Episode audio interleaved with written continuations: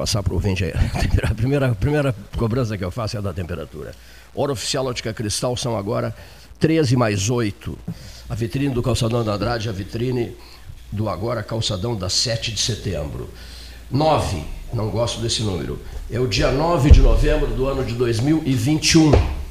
Eu gosto do 8. O 8 também, doutor Saulo também. O 8 também. foi vivido ontem, né? O 8 de novembro. 24. Olha aqui, 24? É isso? É 24 graus de temperatura. Márcia Willy. Ville. Ville. Casa Ville. Sítio do Pedro Vieira. Morro, Morro de Amores. Um roteiro em Morro Redondo. É isso? Perfeito. Conheci, conheci não. Conheci o projeto lá na casa do Ivan Pinheiro Neves, no Morro Redondo, né? Meu compadre Ivan Pinheiro Neves, né? No, no aniversário das meninas. Das meninas. Está sem microfone ela. No aniversário, no aniversário das meninas. Ajeita aqui, por gentileza. Por gentileza. No aniversário das meninas, né? E ela me falou, a Márcia me falou com entusiasmo tal no sítio Amoreza, Roteiro, Morro de Amores, Morro Redondo, um lugar belíssimo, belíssimo, belíssimo. Bom, falaremos disso, não é, Márcia? Falaremos disso, Com Pedro. prazer, com prazer. Muito bem. O dia de hoje está tão bonito quanto aquele, né? Aquele domingo. Com certeza, domingo, aquele domingo foi né? maravilhoso. Esplêndido. Um homem que vive entre São Paulo e Pelotas, Pelotas, São Paulo, um ritmo alucinante, trabalho. Alô, João Cândido Azambuja, Capão do Leão. Olha aqui só. Está aqui o doutor Saulo Recuero. Todos os dias ele manda mensagem né, destacando a alta qualidade do Dr. Saulo, e nós estamos vivendo o Novembro Azul. Sabias disso, Leonir Bade da Silva? Estou ligado. Estou ligado, disse, disse. E preocupado não? Não, tá. não, não por enquanto. Por enquanto não. Paulo, Paulo Francisco Gastal Neto. Sabias que estamos vivendo o mês de novembro azul? Novembro azul, vocês sabiam? Sabíamos, sabíamos. sabíamos. sabíamos. PSA, Todos sabem. Só, só, o PSA por enquanto. Prezado ah. Saulo, seja bem-vindo. Uma grande honra, uma grande honra estar aqui. A presença de todos vocês novamente. Cleiton, uma honra. A gente veio falar sobre uma época super importante de cuidado da saúde masculina. É, o Novembro Azul não é só o mês de prevenção ao câncer de próstata, não. É o mês de prevenção às doenças do homem, né? Da mesma forma que viemos do Outubro Rosa, que é o mês de prevenção ao câncer de mama, mas também de mês de cuidado da saúde feminina. Então é isso, a gente veio conversar um pouquinho sobre o Novembro Azul, sobre o cuidado da saúde masculina para a população de Pelotas e região no 13 horas. O brilhante historiador João Cândido Azambuja é um bom paciente? Excelente. Excelente paciente. Um filho do Capão do Leão, mas agora com entusiasmos por feliz, sabia? Comprou uma casa infeliz, está entre Feliz e Capão do Leão, fica na dúvida, né? me manda maravilha sobre Feliz, mas é apaixonado pelo Capão do Leão. Né? Todo leonense é apaixonado pelo Capão do Leão. Bom, são decorridos. Abriu o, programa com o teu microfone fechado. M de Mieres Bons. Olha aqui, ó. Aqui às vezes não, não é o microfone fechado, são dificuldades técnicas na ligação com o quarto andar da Católica e outra questão, o uso inadequado do microfone também. Né? As pessoas às vezes não usam o microfone adequadamente, porque é um estúdio fora da rádio, né? no sétimo andar do Salão Amarelo do Palácio do Comércio. Prossigamos, diria Hernani Schmidt. As pessoas têm consciência? Tem na verdade, quem tem mais consciência são as esposas e, as, e os familiares dos homens, né? Eu acho que eu já comentei alguma outra vez, se não eu comento agora. Praticamente 70% dos homens que vão em consulta médica hoje vão porque algum familiar os convenceu a consultar. A maioria dos homens não vai por livre espontânea vontade em consultas, principalmente com o urologista, ou com seu clínico, seu cardiologista, enfim. Então, uh, ah, 30% apenas dos homens hoje procuram médico por livre livre, eh, livre vontade, né? Então, a ideia desse Novembro Azul é um pouquinho trazer esses pacientes, esses homens a fazerem um acompanhamento médico, né, para conhecer um pouquinho mais sobre a sua saúde, tentar prevenir, ter uma qualidade de vida melhor, né, e da mesma forma um cuidado maior com a próstata, que é o, digamos assim, o, o ícone desse mês. Né? mas é um mês uh, que vem inspirado nas grandes mulheres que desenvolveram o mês do Outubro Rosa. Então aí se desenvolveu também o mês do Novembro Azul. Cleiton. Pedro Vieira, esse assunto te preocupa? É, como homem me preocupa, a gente já estou com 35 anos, a gente vai ficando velho e vai começando a se preocupar com isso. Separa a frase ali. A gente vai ficando velho. Ah, aos, aos 30, 35. Aos, aos 35 anos. É, mas já causa esse é problema. É a pérola do dia. Não, mas é que o que acontece? É, é, é, isso que o doutor fala. Muitas vezes a gente é pequeno e espera dar o problema. Agora não, a gente já vai antes já tenta já prevenir não, isso, né? Eu já fui urologista, já fiz exames, já fiz próstata. Se, tem, se quebra esse preconceito também que é importante, né? Acho que tu deve falar nisso, ah, da gente é quebrar esse preconceito que tem, né? Eu não tenho o mínimo problema com isso. Então eu acho que é importante tema assim para debater. Muito bom, muito bom o registro. É, um preconceito, doutor? Legal, isso aí está tá sendo derrubado. Né? A própria Sociedade Brasileira de Urologia e nós urologistas, a gente está cada vez mais tentando divulgar que o urologista não é mais médico do homem velho, o homem acima dos 40, 50, 60 anos, que nem velho é, né? mas o homem que está chegando com, a, a, apresentar mais problemas uh, no geral.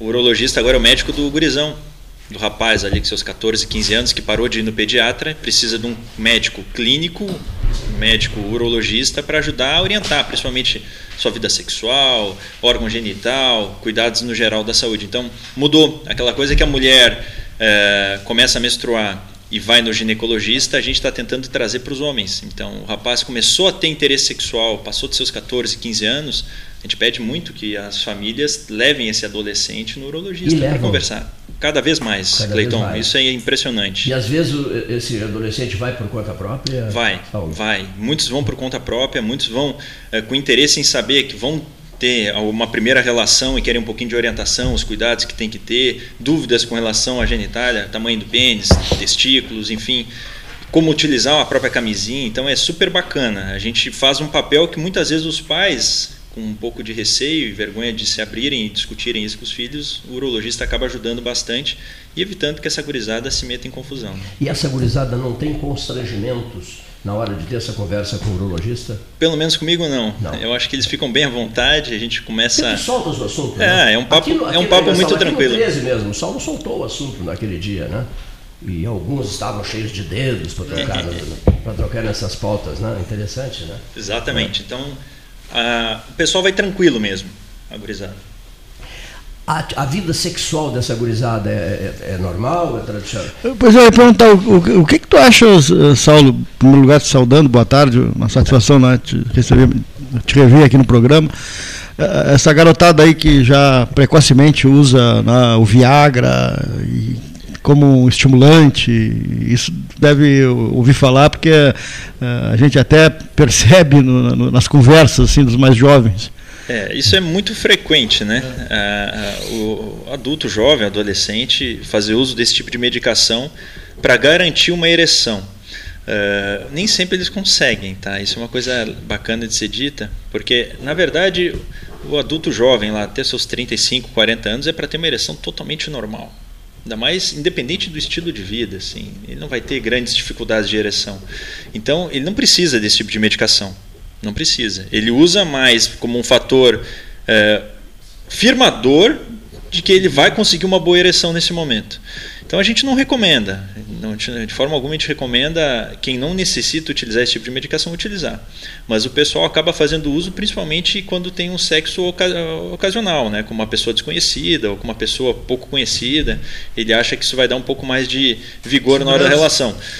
E não é bem isso que acontece sempre, né? Então isso é importante salientar. Então a gente pede que não faça uso de medicação sem conversar antes com o seu médico, que a gente consegue instruir, eles conseguem orientar bem, é, compreender bem que não precisam desse tipo de medicação para ter uma boa relação sexual, ainda mais no, no seu início da sua vida sexual. Está muito na, na, no emocional também, né? no, com certeza, no, com certeza. Na cabeça, né? A cabeça interfere bastante, ela é causa de quase mais de 95, 98% das disfunções eréteis em pacientes abaixo de 40 anos. Ela é a principal causa. Então, o Novembro Azul, a gente começou a falar sobre, né, eh, foi para o lado sexual, mas o Novembro Azul ele foca na questão né, da, da próstata, né, da, da, da, da, questão precoce. Nós já falamos isso no outro programa, né, que quanto mais velho o homem vai ficando, mais a propensão né, de ele ter o, o, o problema de próstata né, de desenvolver né, não só o câncer, mas um, Com problema certeza. A ideia do Novembro Azul inicialmente foi focada no câncer de próstata, tá? mas a gente abriu esse leque porque nem todos os homens vão ter câncer de próstata. Então, o Novembro Azul virou um mês de cuidado da saúde masculina. Aquele mês que a gente tenta bater no ombro do, do amigo, ó, tá na hora de tu passar no médico. Não precisa ser no urologista, pode ser no cardiologista, no clínico, no gastro, enfim, no seu médico de, de confiança para ele fazer um, uma, uma rotina, um check-up para ver se está tudo bem na sua parte clínica e, e, no seu geral. Mas na parte urológica, ainda é muito forte como o mês de cuidado da próstata. É, Para quem não sabe muito bem, a próstata é um órgão que fica muito bem escondido dentro da pelve masculina. Ele fica exatamente entre o pênis e a bexiga. E por dentro da próstata passa o canal da urina. Então, com o passar dos anos, essa glândula ela tem como função de produção de líquido seminal, né, ela ajuda na produção do líquido seminal que a gente vai ter na ejaculação, ela acaba hiperplasiando. O que, que é isso? Ela começa a crescer. Então, os homens, a partir dos 40 anos de idade, já começam a ter um grau de hiperplasia benigna da próstata. Isso não é nem câncer. Eu dou muito essa analogia para os pacientes no consultório. Eu brinco que a próstata é como se fosse o pão francês, né? o famoso cacetinho. Uh, e o canal da urina passa exatamente por dentro dela. Então, com o passar do tempo, o pão vai crescendo. E ao mesmo tempo ele pode tanto apertar o canal que passa por dentro dele, como pode não apertar. Mais ou menos 50%. Que idade está, Paulo Gastão? 59. Então, tu tá mais ou menos na tua faixa etária, em torno de 50 a 60% dos homens tem algum grau de hiperplasia benigna prostática. Ah, veio bem ao encontro da pergunta que eu ia fazer. Se é normal, no caso, a todos os homens ter essa hiperplasia, que não que isso que eu ia perguntar que não significa necessariamente que seja alguma coisa relacionada ao câncer. O Paulo Gastão fez uma pergunta última, na última visita que o Dr. Saulo Recueiro nos fez, é uma pergunta forte, pesada, cruel, uhum. é, que até os 80 anos de idade, não é isso? Todo mundo é, o homem terá câncer. Terá né, o câncer de próstata. Enquanto, se ele for viver um, dia, é, ele vai ter o câncer de próstata. Eu li sobre isso que é 100%. É, e aí, quando eu comecei a é um tomar Rivotril, dois comprimidos à noite. Um brilhante estudioso, exatamente. O, o, homem ele vai desenvolver uma, uma neoplasia maligna da próstata em quase em toda a sua maioria. Só que essa eh, tem alguns estudos, tinha um estudo muito legal que, que publicou exatamente mostrando os pacientes que, que morreram por, por, qualquer patologia acima dos 80 anos. E foram avaliados esses pacientes. E desses pacientes morreu o Paulo Gastal, morreu, enfim, Cleiton. o Cleiton, várias pessoas acima dos 80 anos por N motivos, nenhum deles por motivo de câncer de próstata. 13 horas acabe. Isso. É, quase isso. Deus o livre, pelo amor. Com certeza não. Mas desses pacientes, eles viam que praticamente 80% desses homens tinham câncer de próstata acima dos 80 anos e morreram por outras causas. Sim. Então, o câncer de próstata, o que foi se identificado? Que é uma neoplasia que é extremamente prevalente conforme mais idoso a gente fica. Mas nem sempre ela vai trazer um desfecho ruim. Sim. Então, pacientes, por exemplo, que passam no consultório com 85, 90 anos, não tem, porque nem a gente pensar em investigar o câncer de próstata no geral. Claro. Óbvio, a gente vai acompanhar, se fazer o diagnóstico, a gente segue um, um acompanhamento. Claro. Mas uh, o homem vai desenvolver isso. Não é à toa que a sociedade brasileira, a, a sociedade americana e europeia, a gente preconiza o screening do câncer de próstata numa faixa etária, que vai desde os seus 40, 45 anos de idade até os 75 anos no geral a gente acaba expandindo, às vezes, o tratamento para os pacientes que têm uma sobrevida muito maior. Uhum. Por exemplo, um paciente que eu, eu dou muito de exemplo, que eu operei em São Paulo, que era um paciente professor de artes marciais, ele chegava no consultório com 81 anos e dava uma pirueta, assim, um, não sei qual é, é o nome do, da manobra dele. Então ele é um paciente extremamente saudável, ele fez o tratamento. Então, a gente consegue avaliar e fazer tratamentos de pacientes de várias faixas etárias com relação ao câncer de próstata, mas realmente o que tu falou é uma verdade. Os pacientes, todos os homens em si, no futuro, em algum momento da sua vida, vão desenvolver o câncer de próstata, mas não vão precisar tratar alguns. Então, isso é importante, por isso que é legal fazer o acompanhamento e tirar essa dúvida ainda em consulta com, com o seu clínico ou com o urologista. Então, o câncer de próstata é bem prevalente. O câncer de próstata é o câncer hoje mais prevalente no Brasil, nos homens, mais do que câncer de pulmão, intestino. Só perde para o tumor de pele. Uhum. Melanoma. Não melanoma. Não melanoma. Não melanoma. E, e no mundo é o segundo a principal causa de cânceres nos homens. Então, é o tumor talvez mais importante para o sexo masculino, né? Então, e ele está extremamente por isso, ele é tão prevalente exatamente por isso, por causa da sobrevida do paciente, do homem cada vez viver mais. Então, ele tem uma propensão cada vez maior de desenvolver essa neoplasia com o passar do tempo. Uma pergunta de ouvinte aqui, o Cleito, que chegou uh, pelo, pelo WhatsApp. Eu vou passar os números também depois. Tá, o, o ouvinte pergunta, doutor Saulo, a, a, na madrugada ele, ele vai urinar e o, o, jato bem fraquinho, às vezes cheio, todo é, sem direção e tal. E, é, quando ele está to, tomando uma cerveja no final de tarde, o jato bem forte e tal. Qual é? Por que essa diferença? Varia um pouco essa diferença. Tá? Normalmente o paciente quando urina durante o dia ele não deixa a bexiga ficar extremamente cheia. Quando ele urina à noite ele já deixou essa bexiga encher muito mais do que seria o ideal. Mas mesmo com uma bexiga muito cheia, eu dou o exemplo do, da bexiga de balão, né? Se a gente encher a bexiga muito, muito, ou ela estouraria no caso, ou ela fica, tu mantendo ela muito tempo, ela tem uma força fraca inicial para conseguir expelir o ar. A bexiga funciona mais ou menos dessa forma. Se tu encher de forma excessiva ela e tu já tiver uma doença obstrutiva da próstata, o início da micção é muito mais demorado. Então, Aí vem a segunda patologia importante da próstata. Além do câncer de próstata, é a hiperplasia benigna da próstata. A hiperplasia benigna é esse crescimento, que também é extremamente prevalente nos homens e vai se desenvolver conforme mais velho a gente vai ficando.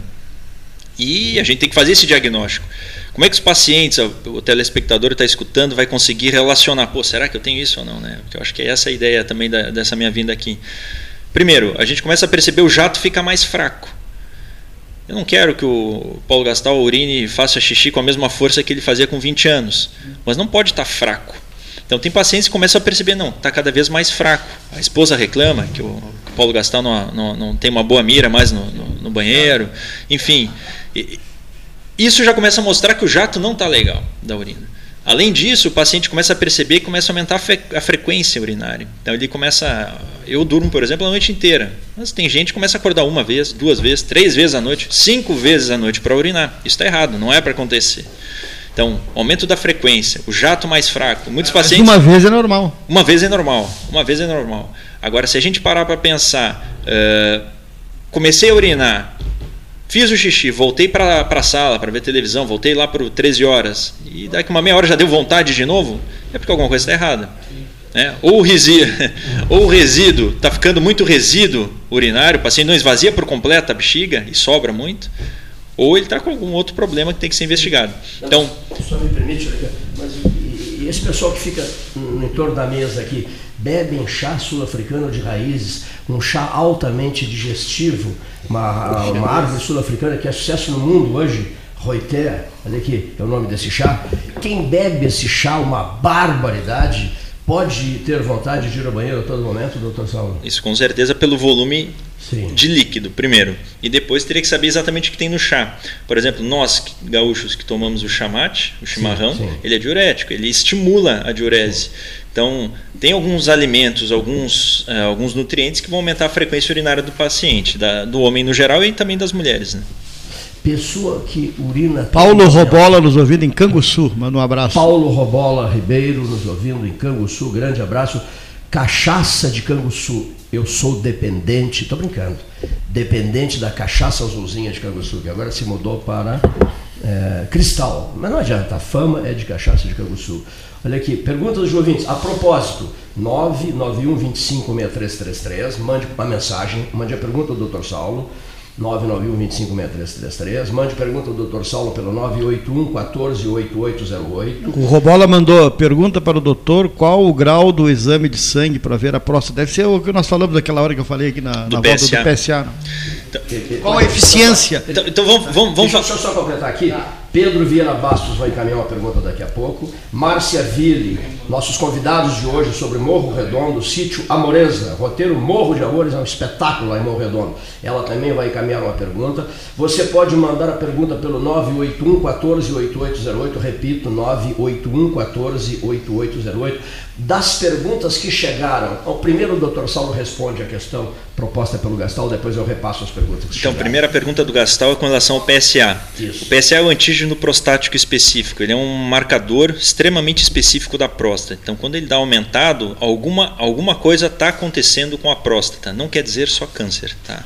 Então, o PSA ele sobe ele pode subir por aumento do tamanho volumétrico da próstata, ou seja, na próstata hiperplásica, pode subir no câncer, pode subir em infecções é, prostáticas, como prostatites e tudo mais, pode subir pós-relação sexual, pós-ejaculação. Então, tem vários fatores que fazem subir o PSA. Ele é extremamente é, sensível, mas ele é pouco específico para a próstata. É, para o câncer, por exemplo. Então, no câncer de próstata, ele é um marcador muito utilizado. Valores, em números, basicamente. Homens até 50 anos de idade, o PSA tem que estar abaixo de 2,5. Mas se o paciente tem um, abaixo de 50 anos tem um PSA de 1 e mudou para 2, ele está abaixo de 2,5. Só que ele dobrou. Bastos é um, é um idoso de 38 anos. Exato. 35. 35. Aumenta, vai. É um idoso de 35. Ele mesmo disse. Ah. Então, nos pacientes abaixo de 60 anos teria que ser esse PSA abaixo de 2,5. Nos pacientes acima de 60 anos, o PSA ideal é que seja abaixo de 4. Mas isso tem que ser tudo muito bem avaliado em consulta. Doutor Saulo, pelos medos demonstrados por algumas pessoas aqui no programa, que se manifestaram, não, não, são vocês os convidados, pelos medos repassados, o senhor acredita que o debate 13 horas vai durar vai durar um bom tempo mais ou já está no seu trecho derradeiro? Não. Ah, eu, eu, tenho uma pergunta. Interessante, tenho... interessante uma coisa, agora a, a, nossa amiga vai fazer uma pergunta, mas interessante que eu estava ouvindo, esse Novembro Azul, esse tipo de bate-papo que a gente está veiculando hoje, está em, em, várias emissoras, em vários programas também de, de telejornalismo, na, na televisão. E eu via um. Mas aí era um psicólogo falando em relação ao homem.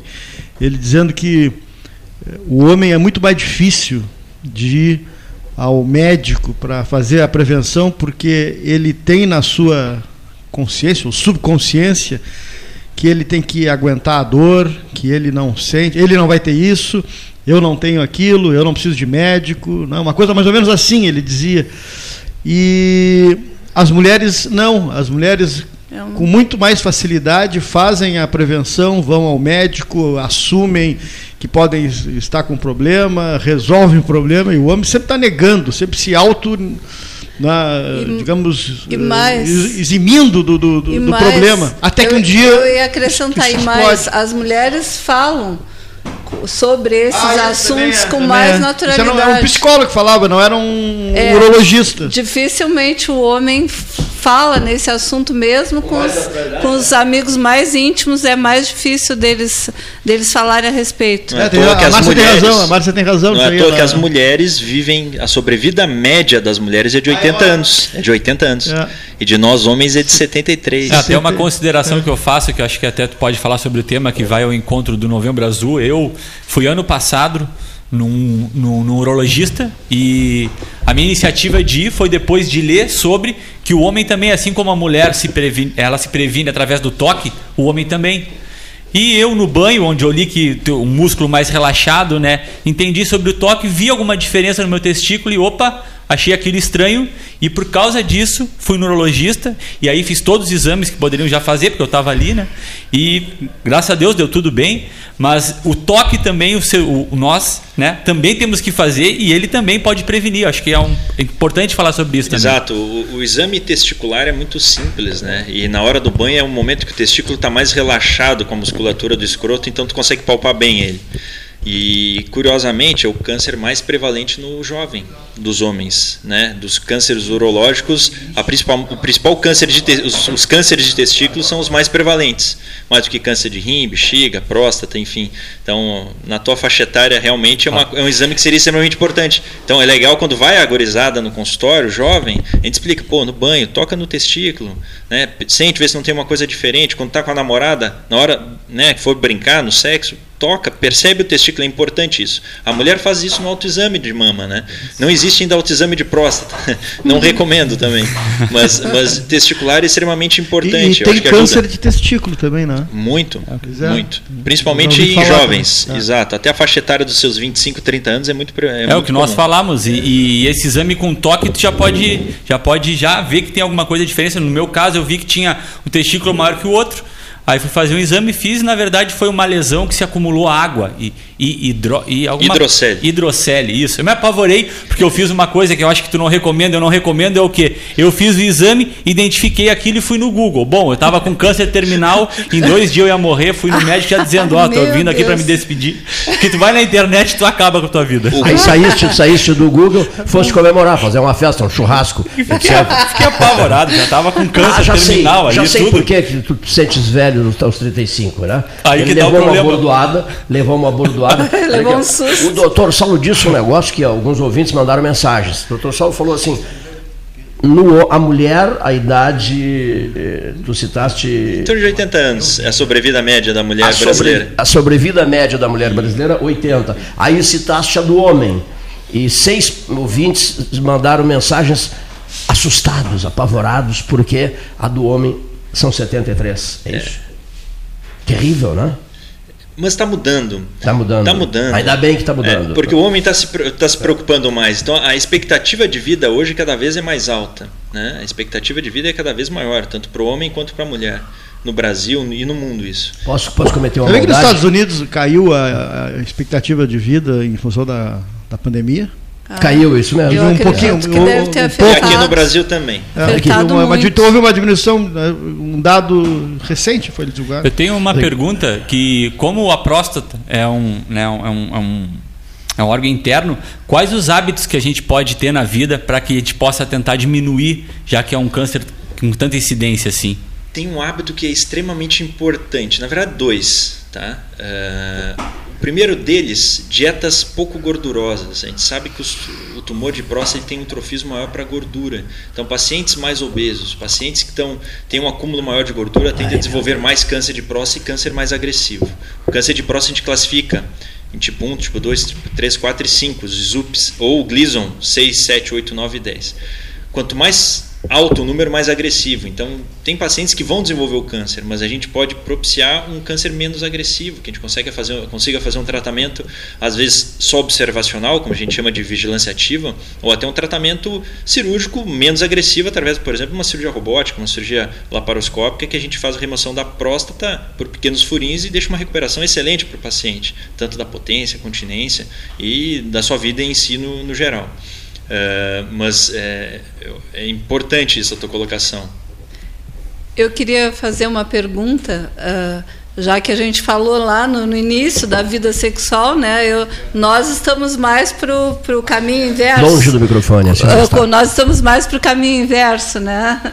Então eu queria saber qual a relação, por exemplo, entre a questão de reposição hormonal para o homem e a questão de câncer de próstata. E até ia perguntar, né? Uh, eu ainda acho, não sei se tu tens como responder essa pergunta, mas eu ainda acho que o médico clínico, o clínico geral que a gente que o homem, uma mulher consulta com mais frequência, eu acho que ele ainda fala pouco sobre isso e é, que ele esclarece pouco sobre isso. É que o clínico ele necessita saber de toda a medicina, então é muito complexo, né? Eu sou especialista em urologia, Sim. então é, o clínico, qual que é o papel do clínico é, é tentar triar os problemas dos pacientes, uhum. resolver o máximo possível os que ele não tiver ainda a capacidade é, técnica ou o conhecimento total para isso e se encaminhar para quem tem a maior conhecimento. Né? A gente não vai levantar um prédio com apenas um pedreiro, Sim. vai ter que ter o arquiteto, vai ter que ter com um engenheiro. Certeza. Então é, isso é o primeiro dado mais primeiro dado importante. E com relação a essa parte hormonal, é, há, muito, há pouco tempo atrás se relacionava muito o câncer de próstata com, com reposição hormonal. Não, não pode. Imagina, dá testosterona para o paciente, ele vai ter câncer. Isso já foi por água abaixo. A reposição hormonal é extremamente importante em alguns pacientes que têm baixa testosterona. E se a causa da testosterona necessita ser reposta dessa forma, porque tem vários tipos de hipogonadismo, de baixa níveis de uhum. testosterona. Mas é um pouco diferente do que na mulher. Os homens, mesmo tendo câncer de próstata, a gente consegue repor hormônio para melhorar a sua vida sexual, para melhorar o seu trofismo muscular, para dar proteção cardíaca, que talvez seja o, o, o fator mais importante. O que, que a gente percebia? Tem alguns tratamentos para o câncer de próstata que a gente tira o hormônio da testosterona, a gente priva o paciente de testosterona. E esses pacientes acabam tendo um risco muito maior de infarto. Então, às vezes, a gente né, privar o paciente da testosterona não é uma coisa tão uhum. boa. O ideal é que a gente consiga manter a fisiologia do, do corpo, mantendo esses níveis normais. No 13, padrão fisiológico, né? 13h37, hora oficial da sua ótica cristal. Perguntas. Daqui, encaminhe as suas pelo 991256333 ou pelo 981148808. Mande uma mensagenzinha curtinha perguntando ao doutor ao doutor Saulo Recuero em nossos estúdios. Dos nossos convidados de hoje, de para o Morro Redondo, 13 horas. Daqui a pouco, seu Irmã Pinheiro Neves, que está em Morro Redondo, Pedro Vieira Bastos e Márcia Ville já estão participando e perguntando e integrados ao debate. Eles são do sítio Amoreza, o roteiro Morro de Amores. E depois vão falar até só. O lugar é belíssimo, sabe? O lugar é esplêndido. Eu já vou pegar um cartãozinho aqui é, para conhecer. O lugar, o lugar, é esplêndido e nós estaremos lá visitando vocês e de repente até, até transmitindo de lá. Eu fiquei encantado com, com o interior do Morro Redondo, né? com as belezas naturais, aquele rio, aquele, aquele aquele arroio. arroio cadeia. Cadeia, né? pedras, uma, uma água. Uh, limpa, limpa. Limpa e, e descendo assim, parece. Descendo com força né, na, sim, na, sim. nas pedras do, do arroio. Do arroio, ah. do arroio cadeia, o famoso arroio cadeia, que no grosso do inverno a temperatura cai a 12 graus abaixo de zero. Me perguntaram até, você não gosta tanto de frio? O Ivan Pinheiro Neves. Pois venha, traga uma barraca e venha pernoitar que ao que é lado frio. do Cadeia, aqui em Morredondo, no grosso do inverno. Eu vou entrar em férias, só voltarei em junho. Retomarei normalmente as atividades depois que passar essa temporada cruel de calor. O senhor gosta de calor, doutor? Eu gosto. Eu Entre gosto. calor e frio, prefere o calor? Eu gosto do nosso clima aqui. Quando eu canso do calor, começa o frio. gosta, gosta dessa mistura. Perguntas, olha aqui, pesadas, hein? Olha aqui, ó o uso da cannabis por jovens eh, e o desempenho deles na atividade sexual, o uso da cocaína por jovens e os riscos causados e os problemas enfrentados durante a atividade sexual. Outra, o desinteresse sexual. Doutor Saulo Recuero. Bom, pessoas urinando toda hora já está respondido, Tem né, a questão da cannabis, que existe a cannabis medicamento sim, sim, é para algumas a patologias dita, e tem né? a é. maconha, maconha recreativa, mesmo. que é aquela isso. que o garotada, garotada, o pessoal fuma Perfeito que tu cigarrinho de maconha. Perfeito que tu disseste, porque a cannabis, inclusive nos potes plásticos eh, das farmácias uruguaias, eh, consta ali cannabis, né? E as pomadas especiais, etc., líquidos para passar dor de cabeça, coisas no gênero, né? Que no Uruguai você compra numa farmácia, já estão vindo para o Brasil sete, sete já, produtos. Já, já né? tem médicos é. prescrevendo uh, medicamentos na Sim. base do canabidiol para alguns casos, como autismo. Isso mesmo. É. A de, é. depressão também, né, doutor. Eu, eu sei de um caso de Alzheimer, que a pessoa Sim. estava extremamente agressiva a ponto da família querer colocar numa clínica e não tinha mais condições de manter em casa e, e com o uso uh, conseguiu o uso do canabidiol e do canabidiol. É diferente sim, um pouquinho sim, da sim. maconha né? Sim claro. Uh, o, o, a maconha em si é uma droga. O canabidiol o canabidiol ele já ele está virando uma espécie de um tratamento que funciona para uma infinidade de coisas mas eu acho que o que eu achei mais legal da, da pergunta do Clayton é a gurizada está utilizando mais a maconha ou outras drogas para a parte sexual. Isso não ajuda. O álcool não vai ajudar no teu desempenho sexual, a maconha não vai ajudar, a cocaína, enfim, qualquer tipo de droga não vai te ajudar no teu desempenho. Ela talvez te deixe mais tranquilo, talvez isso te ajude de alguma forma, mas ela não vai potencializar uma ereção melhor ou algo do tipo. Agora, a maconha, isso eu falo muito para os pacientes, que ela virou uma coisa, um debate político, enfim, ela é uma droga, como o cigarro é uma droga. Né? E a maconha, no jovem, que é quem mais utiliza dessa droga, aumenta muito o risco de câncer de testículo. Bom, então, chega, é a aumentar, é, chega a aumentar em 30%, quase 40% a chance de desenvolver um câncer de testículo. Eu acho que é de repetir isso, hein? Não. Uh, não eu não ouvi bem porque eu estava recebendo mensagens. Sim. O uso, o uso é isso, falaste, Exato. Saulo? O, o, tem, tem, um trabalho, eu não lembro agora exatamente qual o trabalho, mas tem, tem, tem trabalho publicado já falando que o aumento da incidência de câncer testicular nos pacientes que faziam uso de maconha por longo período.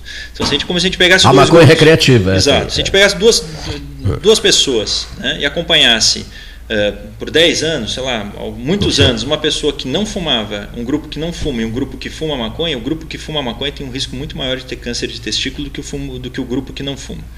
Então isso já é um, já, é, quando o paciente passa no consultório, eu já mostra esses dados para eles, eles já param e repensam muita coisa.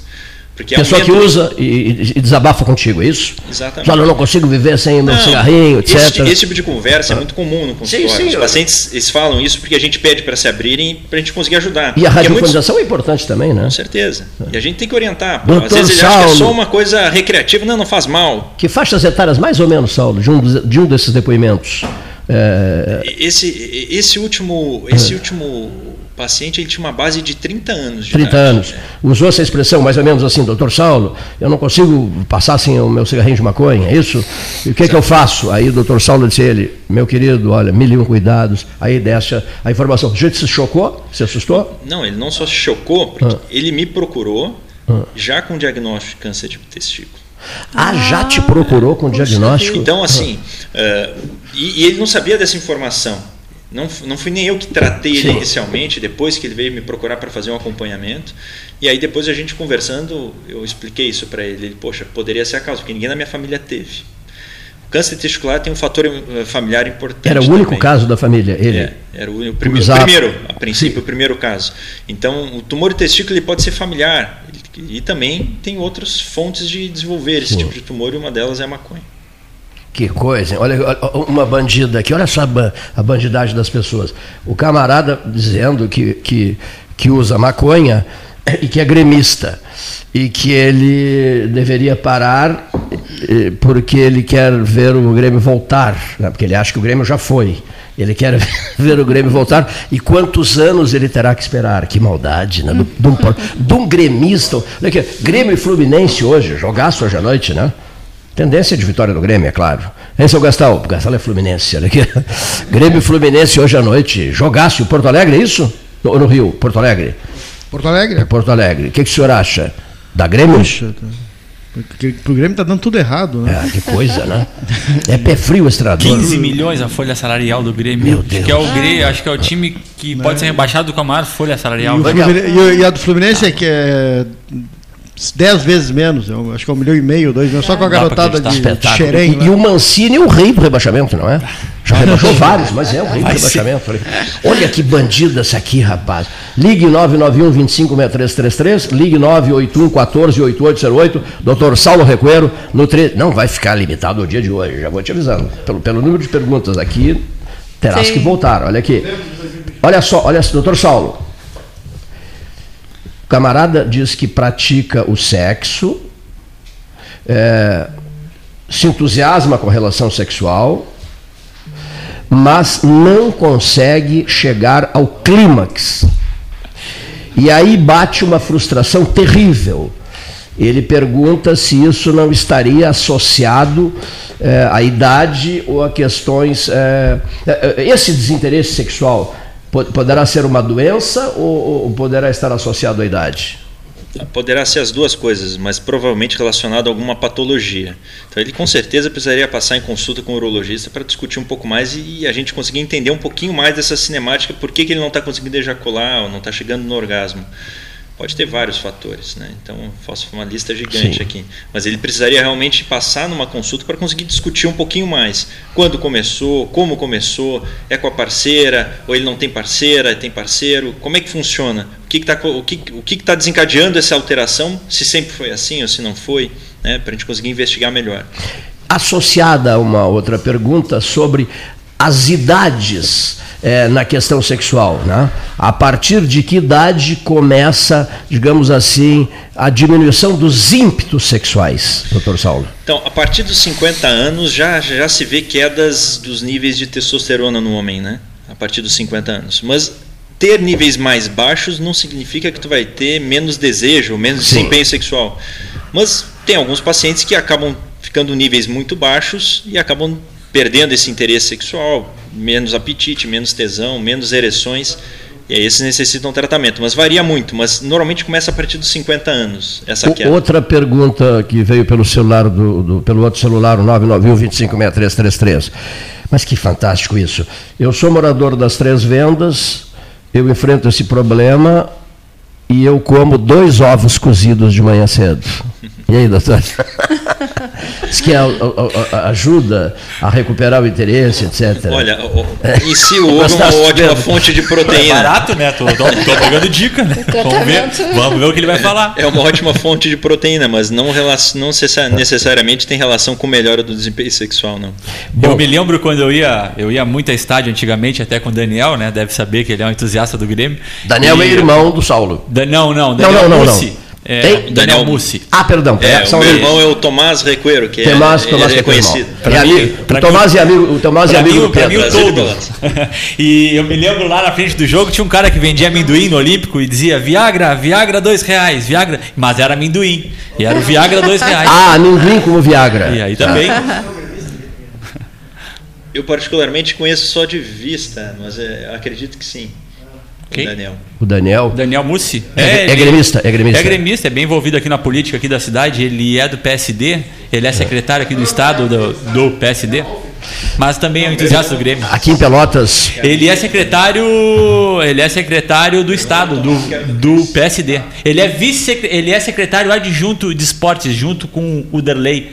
Ah, e a gente fazia excursões para ah, Eu acho que o rapaz já esteve aqui. Já várias vezes já esteve aqui. É. Já esteve aqui. Ele é mas olha que começaram a mandar mensagens que não acaba mais.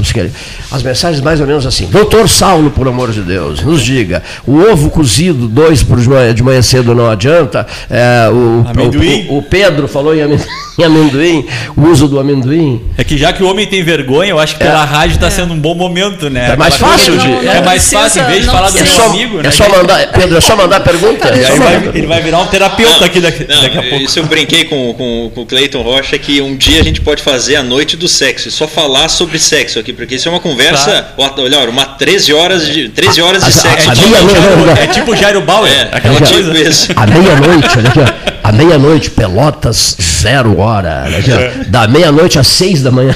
Imagina, e, não, e vai ser pouco e tempo. Vai faltar tempo. Vai faltar tempo. Porque é uma doença extremamente prevalente a disfunção sexual, Sim. né? Então, a gente Preocupa. ficaria horas aqui falando sobre isso. Né? Vocês estão falando, falando, falando, mas fugiram da pergunta. Olha, o cara tá brabo, hein? Olha aqui. Quais são as recomendações para quem teve a sua libido, uh, uh, uh, digamos assim, prejudicada? Direto e uma resposta rápida. Vai no seu médico, vá no urologista, faça uma avaliação clínica e laboratorial, às vezes, se, se vê necessário, para tentar fechar algum diagnóstico e descobrir o que está acontecendo. Né? Então, tem que passar em consulta esse nosso caro telespectador para a gente conseguir investigar. Pode ser uma queda hormonal, Sim. pode ser alguma alteração neurológica, pode ser alguma alteração vascular, pode ser alguma alteração até do, eu, falo social, né, de algum problema social do paciente que Sim. não está possibilitando um bom desejo sexual e uma boa ereção. A própria ansiedade, né, que eu acho que é o principal Entra problema do ser fator. humano hoje. Eu acho que quando eu tive problemas relacionados a isso, a minha era ansiedade total, assim, ansiedade, o dia a dia, cabeça cheia, e realmente tu não, tu não te dedica àquilo, né? Então, Exatamente. Cheio de problemas, é isso? Cheio de problemas, ah. e tu quer que a coisa ah. não tem como, né? Eu acho que isso é um mal do século que a né? cabeça do camarada está explodindo de problemas, né? Ele não, vai ter se, não, não vai Pedro, uma circulação se ali, concentrar, né? A cabeça está ocupada em outras coisas, né? É, então, é, e é muito comum Pedro. perder o, o, foco na hora do ato sexual e perder a ereção exatamente por isso. Está claro. cansado? Está pensando, tá pensando em outras coisas, coisa. né? Olha aqui. O, o, outro senhor, é fantástico isso, olha aqui, ó. Eu quero ouvir mais sobre a droga, sobre a cocaína, o uso da cocaína e o que ela representa, não só na questão sexual, mas eh, em quanto tempo ela detona com a pessoa. Bom, aí já foge um pouquinho da, meu, da minha alçada de Sim, Mas vamos na questão sexual. Mas na parte sexual, ah. ela ela não traz um bom desempenho sexual para os pacientes. Isso é uma ilusão. Há um desinteresse, é isso? Não, não é que há um desinteresse. Ah. Tu fica fora, tu literalmente fica fora Sim. de si no momento do ato. Então, muitos pacientes que são usuários que me, me procuram depois por Sim. alguns problemas sexuais ou enfim, por outras patologias e falam que são usuários de cocaína, eles comentam: olha, muitas vezes eu transava nem sabia o que estava fazendo, porque a droga às vezes tira do, da, do, do, raciocínio lógico do Sim. momento. Então assim, não é uma boa associação usar droga e achar que isso vai te melhorar o desempenho sexual. Né? A cocaína é um convite ao álcool? Outra pergunta. Olha, não sei te dizer. O sujeito que usa cocaína eh, tende a, a beber, beber uísque, beber vinho, beber cachaça, beber cerveja, seja lá o que for. Não é comigo, Cleiton. Por amigo, favor. Hein, hein, Pedro? Tá certo, doutor Saulo. Cleiton, isso não é assunto, não é assunto comigo. E os exercícios físicos, doutor Saulo? O sujeito. Isso, o, o camarada que eu vou, vou, só vou ler uma mensagem aqui. O professor de educação física, Eduardo Medina que é meu professor, olha aqui, ó, mandou dizer assim, ó, academia lá do, do Daniel Carvalho. A propósito, Cleito, do teu entusiasmo pelos exercícios físicos, te matriculaste aqui, tudo bonitinho, mas eu acho que um cágado chegaria em primeiro lugar, chegaria antes de ti aqui. eu, eu, eu, tá eu, respondi ao, profe, ao meu, meu, meu, professor Eduardo, Eduardo Medina, cágados não precisam esperar que o sinal de trânsito abra. Olha, atividade física é uma coisa extremamente importante se a gente for parar para pensar na saúde do homem no geral. Então, para a gente tirar um pouco do foco do sexo e falar na saúde masculina, a atividade física, uma boa alimentação, o cuidado com a saúde em si é fundamental. Né? Então, a pessoa que faz atividade física tem uma boa alimentação, e a atividade física não é só academia, quem joga sua bola, quem anda de bicicleta, quem faz sua caminhada, quem faz algum tipo de atividade física, pelo menos 4, 5 vezes pela semana, de 30, 40 minutos. Sim, nós aqui do 13. É, todo mundo aqui do 13, subindo e descendo escada. Mexendo em. Isso daí, mas, mas isso me traz um. me recorda até uma consulta de ontem de um paciente. O que, que ele me comentou? Levantamento a pergunta do paciente vale, foi bem né? essa. Eu acho que muitos telespectadores vão se identificar. Ele estava ele tá com uma média de 50 e poucos anos. Ele chegou para mim e falou assim: Saulo, até que idade tu acha que eu vou ter condição de ter relação sexual? Até quando a tua máquina funciona bem. Como é que tu faz a tua máquina funcionar bem? Cuidando dela. Então, se a gente não cuidar do, do, do corpo, da nossa Sim. máquina, nosso desempenho sexual vai cair cada vez mais e cada vez mais cedo. Estão perguntando se, se existe em Pelotas numa academia de levantamento de copo, é isso? É, eu, eu perguntei que, que aqui para exercitar os braços. para exercitar os braços. Olha aqui, agora a pergunta do nosso estimado João Manuel King, um dos comentaristas desta mesa de debates. Professor King, é, o homem do Yazigi. Olha aqui. Pergunta para o Saulo, doutor Saulo, se existe arteriosclerose nas veias do pênis. Quando a prótese é indicada? Por que, que a prótese é tão cara? Então, são três perguntas bacanas. A arteriosclerose é da artéria, primeiro, tá? não é da veia, e ela ocorre mesmo. Uh, isso principalmente em pacientes sedentários, tabagistas, pacientes que têm um aumento da arteriosclerose, que é aquela formação de placa de gordura nos vasos. Então a gente para e pensa, pô, se vou formar uma placa de gordura num vaso calibroso, como por exemplo é a aorta, que é o vaso maior que a gente tem no corpo. Imagine em vasos delicados, como o do pênis, dos olhos, dos rins. Por isso que o paciente que tem arteriosclerose não tem só disfunção erétil, ele tem doença coronariana, ele tem algum grau de insuficiência renal, algum grau de alteração visual. Então, é uma doença multissistêmica, a doença arterial a de arteriosclerose. Uh, e sim, um dos, um dos tratamentos, é a terceira linha do tratamento da disfunção erétil, é a prótese peniana. Primeiro a gente vai com as medicações orais, as medicações injetáveis, para depois pensar no tratamento com prótese. E a prótese é cara porque ela tem muita tecnologia envolvida. Então, existe dois tipos de prótese. Existe a prótese, a prótese é, rígida ou semi-rígida, né? que é uma prótese que mantém sempre a ereção do paciente, vai ficar sempre daquele tamanho, a gente só tem uma mobilidade dela, e tem a prótese inflável, que o pênis pode ficar murcho, do tamanho como se estivesse em repouso, e quando tem ereção se desenvolve ereção. Essa é uma prótese muito mais trabalhosa, tanto de, de ser colocada como de ser produzida. Por isso que ela é cara. Né? Então, é, o tratamento, por isso que eu brinco. É, se cuidar bem da saúde, a gente evita de gastar com uma coisa dessas no futuro. Mas muitos pacientes necessitam. E aí pode ser feito esse tipo de tratamento, sim. E depois, a, a, as manifestações das pessoas que colocam essa prótese é, é, é sempre de satisfação pessoal, que é, geralmente é um sucesso, não é? Isso, a satisfação, a satisfação da colocação de prótese é muito grande. E a, e a, gente não mede a satisfação só no paciente, sim. a gente mede nas parceiras também, ou nos parceiros. Né? Então, a, é, os pacientes ficam satisfeitos, porque eles estavam sem ter ereção. Né? Então, eles Sim. vão voltar a ter um grau de ereção satisfatória para ter uma relação sexual satisfatória. Bom, uh, um registro só. Certa feita, o empresário Érico Ribeiro e eu fomos convidados para jantar com o governador uh, Alceu Colares e a esposa dele, que era secretária da Educação. Fomos no jatinho e tal, do Érico, fomos jantar, ele nos recebeu na ala residencial. Ele estava, Saulo, numa cadeira de rodas. Aí ele nos contou. Eu acabei de ser submetido a uma cirurgia de colocação de prótese né, peniana. E aí, e aí contou que, que estava entusiasmadíssimo com os resultados. Mas ainda estava, por que na cadeira, hein? Numa cadeira de rodas? Não tem a ver com a prótese, pode ah, ter certeza. Ah, é um outro problema, não tem nada a ver. Algum né? outro problema, né? Uhum. A, a, cirurgia de prótese normalmente é uma cirurgia muito tranquila. O paciente tende a operar embora no mesmo dia ou no máximo no dia seguinte, quando é a prótese inflável. E o preço, hein? É, sobre, e, isso aí varia, bastante. Varia muito. Varia bastante. É. O doutor Mozart Vitor Russomano sempre brincava assim com alguns amigos dele que estavam perdendo os cabelos. E ele dizia assim: em Hollywood, você encontra perucas, né? Rigorosamente iguais né, ao seu cabelo an antigo e tal, só que o preço é nas nuvens, não? Né, um negócio. Bom, os grandes atores e tal que usam absolutamente ninguém percebe, mas são, são perucas feitas por altos especialistas de Hollywood. Imagina, você tem que fazer filme, né? aparecer, conta, o aspecto fisionômico é decisivo numa hora dessas. Né? Deve ser mais ou menos a mesma coisa. Né? A peruca, milhares de dólares, a mesma coisa uma prótese peniana, né? preços, Exato, preços. Né? Exatamente. Né? Proibitivos até, não, doutor Saulo? Não, proibitivos não. Cada vez mais tem diminuído. Na verdade, como tudo na medicina, ah. quando é lançado um produto novo, e isso eu posso dar o exemplo, por exemplo, da cirurgia robótica para câncer de próstata, para câncer de rim, Sim. era um valor que era inacessível dos pacientes.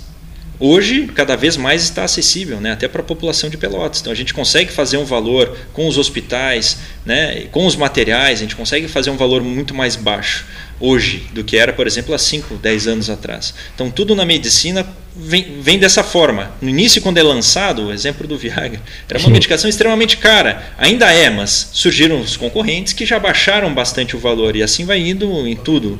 Agora, é um perigo o uso do Viagra misturado à bebida alcoólica, né, doutor? É, não é recomendado. Não é recomendável, não. né? Mas as pessoas geralmente misturam, né? Misturam mesmo, né? Assim que nem o uso da droga, né? Usam droga, usam álcool e dá essa confusão toda depois, né? Aí depois vai lá desabafar para o doutor Saulo Ricoeiro, lá no consultório do doutor Saulo. Doutor, eu, eu, estou em pânico e tal, eu vim aqui abrir o coração. Mas o legal é que a ah. gente consegue ajudar. Mesmo o paciente chegue nervoso lá, teve uma disfunção erétil nos últimos ah. dois, três meses, ou sei lá, como um paciente que estava com ejaculação precoce há quase 30 anos, casado 30 anos, depois nunca foi neurologista, quando ele foi, a gente começou um tratamento, ele voltou literalmente chorando, que ele começou a perceber que estava dando agora prazer para a esposa, porque ele ejaculava em questão de dois, três minutos e a gente conseguiu aumentar esse tempo. É uma das perguntas que tem aqui também é. sobre ejaculação precoce. Então, ah. então o legal, o que isso é isso que eu quero trazer para vocês aqui, Cleiton, e que o legal, eu acho a abertura da rádio para essa população grande que a gente tem em toda a região. Isso é, é meia-noite, mostrar... da meia-noite às seis? Não, até agora ah, da, da, sim, sim, das tá. 13 horas é legal, porque a ideia é exatamente mostrar para o paciente quando tu começa a perceber que está alguma coisa diferente, qualquer coisa, poxa, da parte urológica eu vou falar, o jato da urina não está legal,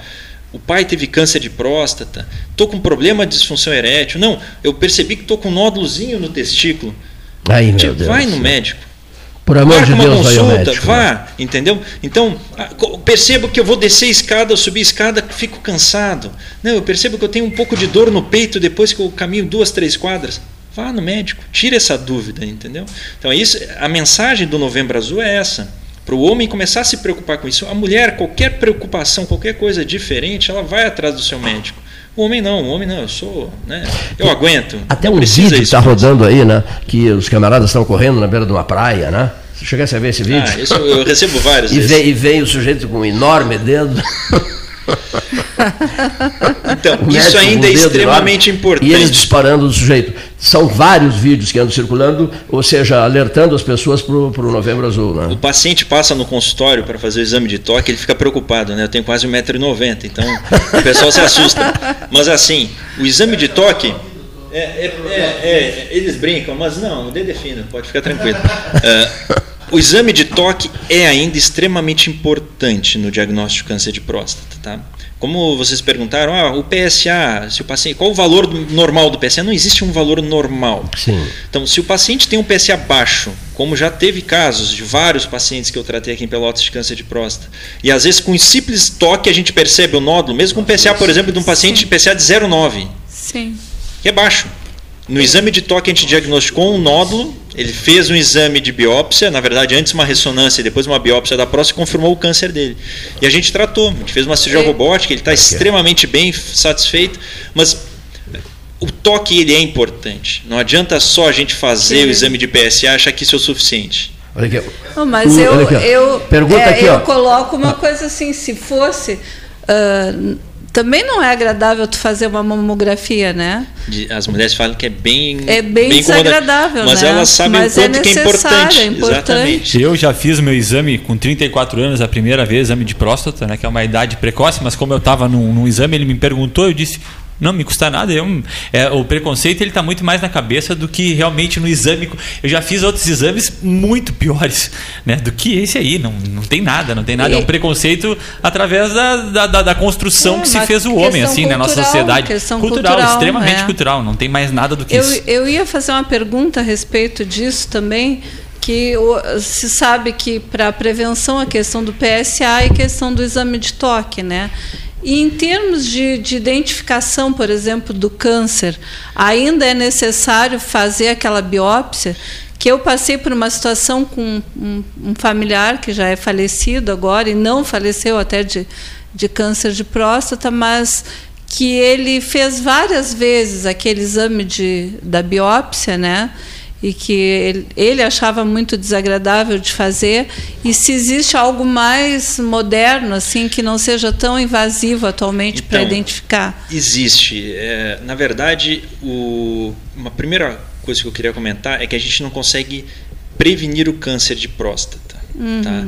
O novembro azul ele é uma ideia de fazer o diagnóstico precoce. precoce. A gente não consegue, através do toque ou de outras medidas, prevenir o câncer. A gente consegue diminuir o risco com uma dieta melhor, uma vida mais saudável.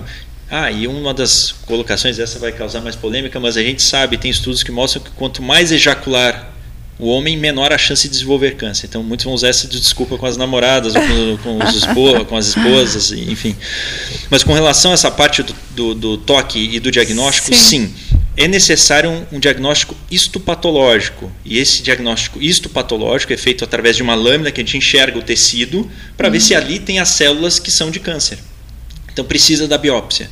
Só que a biópsia hoje tem várias formas que ela é feita. Né? Tem formas que é a biópsia transretal, é, com sedação, acordado, com anestesia local, com fusão, com uma biópsia muito mais dirigida. Então tem várias opções mais tecnológicas inclusive de até análises genéticas do tecido que podem ser feitas de outras biópsias do paciente.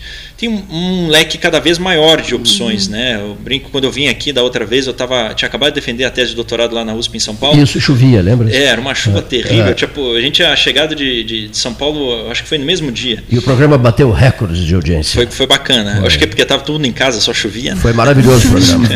Mas é, é, tem muitas, muitos estudiosos e a minha tese também foi nisso e a gente tentar diagnosticar formas mais precoces o câncer, saber qual câncer que vai ter uma evolução pior, qual câncer que vai ter uma evolução melhor, qual paciente que precisa realmente ser biopsiado, porque a biópsia é agressiva, né? Mas hoje a gente sabe que o resultado das biópsias e o, o, o resultado do diagnóstico cada vez é mais seguro, então o paciente sofre menos.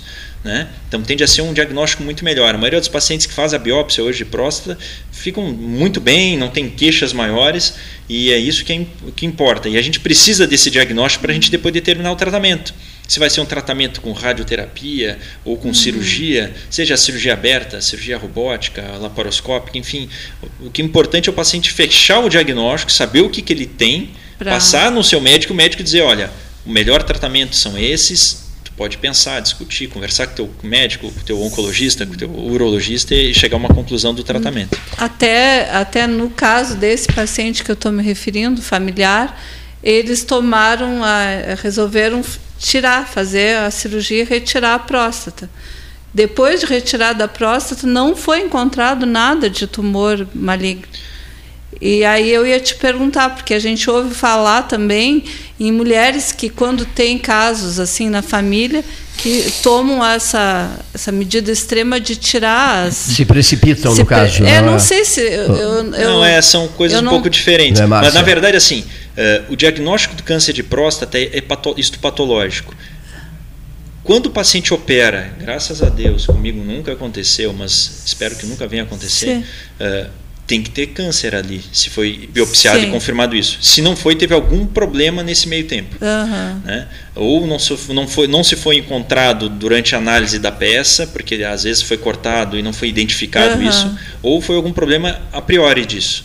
Agora, com relação a essa parte do câncer de mama, são algumas mutações genéticas. Uhum. É, é, de certa forma, comum e relacionada também com o câncer de próstata. Algumas mutações. O paciente que passa, por exemplo, no meu consultório, eu pergunto: tem alguém, algum familiar que teve câncer de mama? Exatamente. É porque Sim. eu estou aqui pela próstata, não estou pela mama. Porque existem fatores genéticos nas que mulheres, que é mutações, que quase todas as mulheres já escutaram uhum. falar da Angelina Jolie, enfim, uhum. BRCA1, BRCA2, entre outros marcadores genéticos de câncer de mama que aumentam drasticamente a incidência do câncer de mama. Então, alguns pacientes que têm esse tipo de mutação familiar, já bem estudado, podem se beneficiar do tratamento precoce de retirada da mama antes de desenvolver o tumor. Mas esses são casos extremamente selecionados e à parte, não é, não é o normal. Uhum. E essa mutação ela é interessante porque ela também aumenta o risco de câncer de próstata. E câncer de próstata mais agressivo e câncer de próstata mais precoce. Então, é, Interessante. É tudo um leque que às vezes se, se une. não né? imagina que tenha uma, que uma relação, né? uma coisa com a outra. No, o, o, outubro rosa e o novembro azul andam de mais mão dadas do que do a gente que imagina. Sim, com Bom, certeza. Doutor Saulo Recoeiro tem um compromisso, né? me avisou, ficaria uma hora conosco, já está mais de uma hora conosco. Nós vamos continuar a conversa com o Pedro Vieira Bastos e com a Márcia Ville, convidados especiais de hoje. Vamos agradecer ao doutor Saulo. É, o 13 horas tem que ter, diz um ouvinte, um toquezinho de descontração, uma pitada de descontração uhum. da brincadeira, que é uma, uma, característica do programa há 43 anos. Olha aqui, ó, aquele senhor ali, Leonir, eh, está criando, fundando um. está tentando emancipar uma área do Cerrito, né, do Cerrito, para criar o município de Lixiguana. Lixiguana. Lixiguana, né? Eu até sou, já me convidaram para ser o candidato a prefeito lá. Bom, então ele, ele recebeu uma mensagem de um amigo dele lá da Lixiguana, de um sujeito que se intitula como sendo um índio grosso, chucro, intratável, Pedro, um bagual, uma cavalgadura, que diz assim: como é que é? Exame do toque? Mas bah! De jeito nenhum morro e não vou ao médico. Não, mas, é, mas aí, Esse camarada é um grosso, hein? Mas nesses pacientes a gente consegue fazer outras alternativas para tentar ajudar. Né? Mas ele não vai deixar de ser tratado, não fique tranquilo. e existe isso, doutor? Já pegou no teu consultório Olha, gente que realmente pergunta, não quer mesmo? Já. Já. Esse tipo de bagual. Vai virar gay, já. se tocar ali virar gay, esse é o problema. Não, é, é, e se virar, né? O que, que tem? Né? O que, que tem? que, né? tem? que mas que enfim, tem? vem, mas, não, mas é bem menos frequente. Principalmente, vamos lá, dos pacientes abaixo de 60 anos, hoje em dia eles são muito mais tranquilos com relação a isso. Os pacientes muito mais idosos são mais é, é, mais preocupados com isso. Mas cada vez menos isso. É muito raro o paciente falar, não, não quero fazer. Mas acontece. Acontece. Raríssimo. É, acontece. Mas não é o é círculo da Lixiguana esse, não. Não. Não é esse não. bagual da Lixiguana. Não, não, esse ainda não passou por lá. Prezadíssimo Saulo. que maravilha de programa, hein? Muitíssimo obrigado. Olha aqui, ó, tens um compromisso. Pro... A agenda dele é infernal, sabe? Não tem tempo para nada. E escolhe a data. E vocês podem escolher, ajudar a escolher também o meia-noite esse. Meia-noite é, sobre achei, sexo. Olha aqui. Achei muito boa. Seis horas, hein? Seis horas. Um Madrugadão do sexo. tá, tá escolhido o nome, o Madrugadão do sexo. Prezadíssimo doutor Saulo Recuero, muitíssimo agradecido. Uma honra, Cleiton. Uma honra, honra para nós. Uma boa ah, tarde. Eu já comentei que eu acho que eu já estou quase criando um cantinho aqui, não uma cadeira, mas talvez um banquinho aqui perto para começar a participar com uma frequência cada vez maior. Aqui Convidado já está, né? Com certeza. O senhor já está convidado, né? Olha aqui, João Cândido Zambuja, foi boa a entrevista, João Cândido. Ele me manda maravilhas históricas, fotografias impensáveis de 100 anos atrás, João Cândido Zambuja. E ficou encantado com o doutor Saulo, 13 horas anteriores, disse assim, olha, tem doutor Saulo hoje, mas não perco por nada esse programa, né? Não, por isso eu perguntei. Gostou da fala do doutor Saulo, uh, prezadíssimo João Cândido Zambuja? Então, antes de terminar, eu gostaria só de salientar o, a ideia final do, da minha vinda aqui, além de conversar com grandes amigos, de falar do Novembro Azul, né? de falar para as pessoas, para as famílias, para os familiares, levarem seu familiar, o homem, o jovem, o adolescente no seu médico, não precisa ser no urologista, pode ser no médico clínico para fazer um check-up, fazer uma revisão, né? E da parte urológica ir lá no urologista, fazer seu check-up, ver a parte da próstata, ver o testículo, ver os seus rins, ver a bexiga, ver se tem alguma alteração para que possa fazer sempre o tratamento precoce. Né? A gente tratar de forma precoce essas doenças, a gente consegue minimizar o estrago que elas podem trazer. Então, Cleiton, uma grande honra estar aqui de novo. Peço desculpa, realmente está bem corrido hoje. Não sei, Bruno, virás numa próxima. Mas com certeza a gente está programando aí uma próxima vinda muito em breve. Te mando um grande abraço, João Cândido Zambuja. Um outro. Um abraço, doutor Saulo. Senhores ouvintes, vamos ao nosso intervalo. Já voltaremos. Já retornaremos.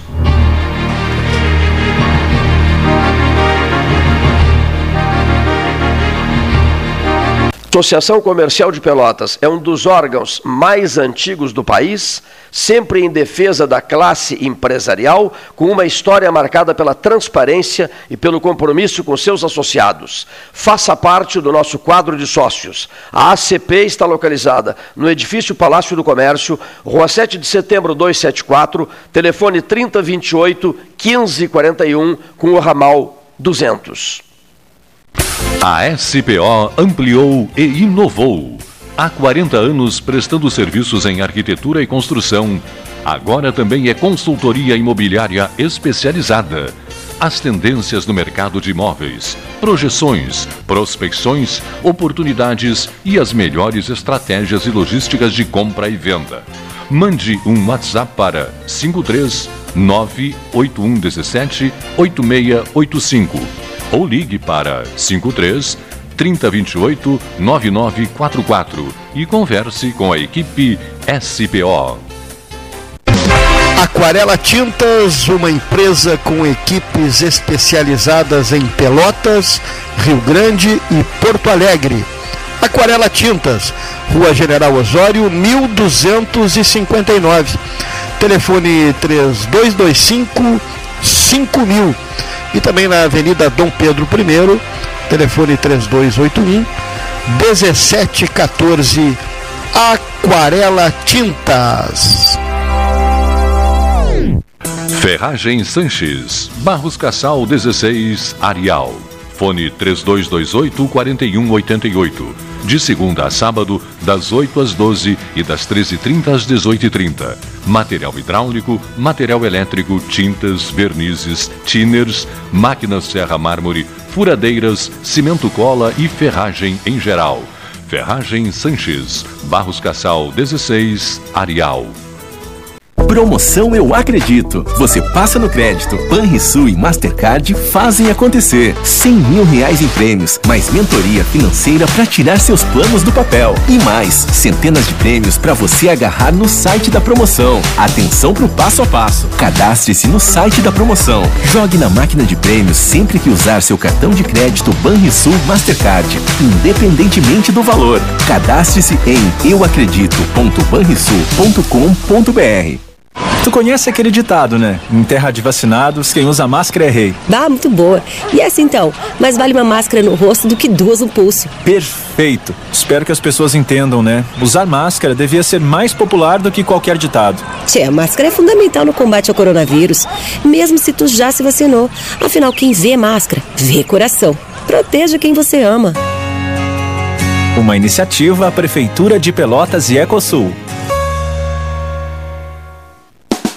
Sabe a fatura ou boleto que você tem que pagar, mas grana não tem não.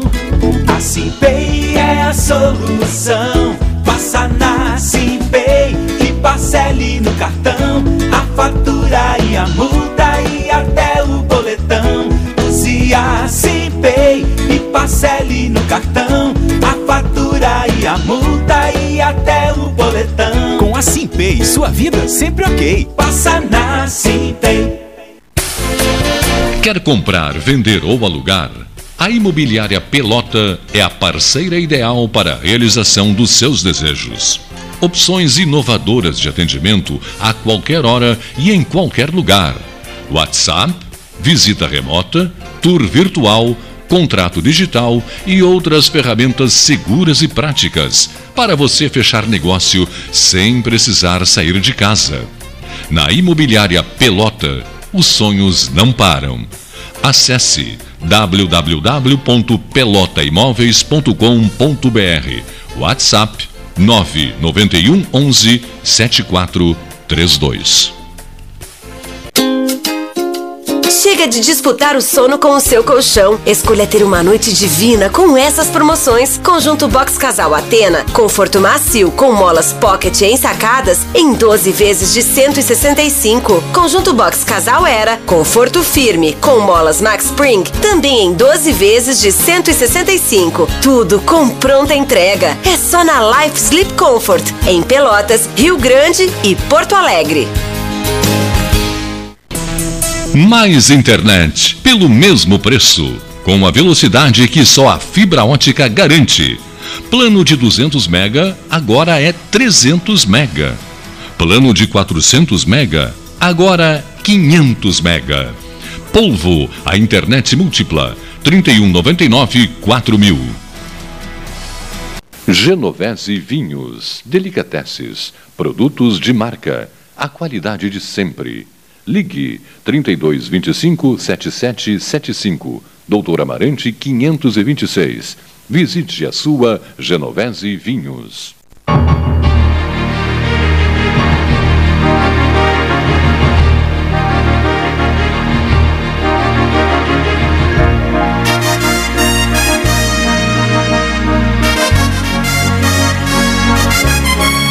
Beleza, de volta, senão. Olha aqui, eu sou um sujeito apaixonado por Morro Redondo.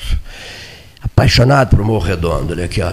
Morro Redondo é um lugar de uma paz incrível, de uma beleza. Aquele domingo ensolarado, esplêndido, lá junto, junto ao arroio ao arroio cadeia, uh, cadeia o famoso arroio cadeia, né? E, e o teu entusiasmo, Pedro Vieira Bastos, há pouco, ao dizer ao Saulo, antes da saída do Saulo, que vai ouvir a parte final do programa, né? Tu disseste assim: eu tenho uma energia incrível, um entusiasmo incrível no que eu, com o que eu estou fazendo lá. Lá, o ouvinte que ligou o rádio há pouco, né? No roteiro Morro de Amores, no sítio Amoreza. Perfeito. Tá? Como é que eu chego lá? É a minha pergunta. Bom, Morro Redondo é uma cidadezinha que fica a 55 quilômetros daqui né, uma cidadezinha pequenininha de 6 mil habitantes, emancipada há 34 anos de Pelotas. E é uma cidadezinha que ali pegou sentido Canguçu, 35 quilômetros ali da, da, do trevo ali da Fena Doce, vamos chamar, dobrou à esquerda, já está em Morredondo e a vida ali já muda. Bom, mas para chegar lá, né, pelo, pelo, pelo, pelo percurso tradicional, né? tu disseste do lado da Fena Doce, roda 35, aí a placa Morredondo à esquerda. Muita gente se queixa que a sinalização não é boa no nosso interior, né? Mas há uma outra estrada, né? Mas aí já é complicada, né? É, que aí passa pelo acesso tradicional e você tem que aventurar, entrar no não, esquema do, do, do, do, do, GPS, etc. É, né? tem, tem principalmente para o nosso público que vem, o meu público vem muito de Rio Grande, muitas vezes o, o GPS manda um atalho que eles vêm lá pelo Moreira. Hum. Entra ali para o Capão do Leão, entra ali pelo pela passa na frente ali do Moreira. Chegou até o Costinha ali. Isso. E aí vai Casa Verde, sobe Santo Amor e aí chega ali, mas não é indicado pela estrada de chão não é indicado pela estrada de chão ali. O, o acesso principal, que é o acesso aonde a gente né, uhum. é, evidencia para trazer os nossos turistas, é seguindo ali Canguçu e dobrando ali na rota de Morro Redondo, que esse ano vai. A gente já conseguiu aí uma, uma emenda aí que esse ano vai estar tá com pórtico. Então agora vai ter um pórtico de entrada na nossa cidade que vai né, sanar um pouco desse problema. Aí tu dirás, a partir do pórtico, vê que eu preciso entrar na cidade?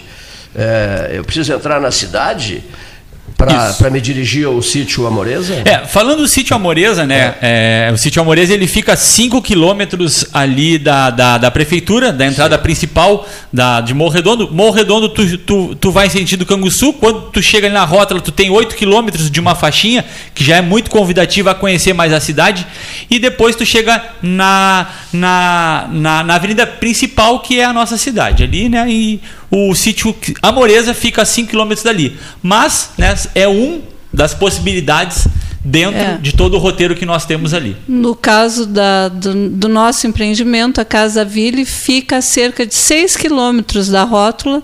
Quando chega na rótula do que chega na cidade, dobra à esquerda, no caso, e anda em torno de 6 quilômetros, e depois mais uns 600 metros na entrada propriamente da propriedade. Aí o sujeito chega e o que que encontra? Então, é, hoje, para quem quiser conhecer, o ouvinte que está aí me ouvindo, é, hoje nós temos é, rede social, claro, então é só botar aí o roteiro Morro de Amores que já vai tornar um pouco mais convidativa a sua ida.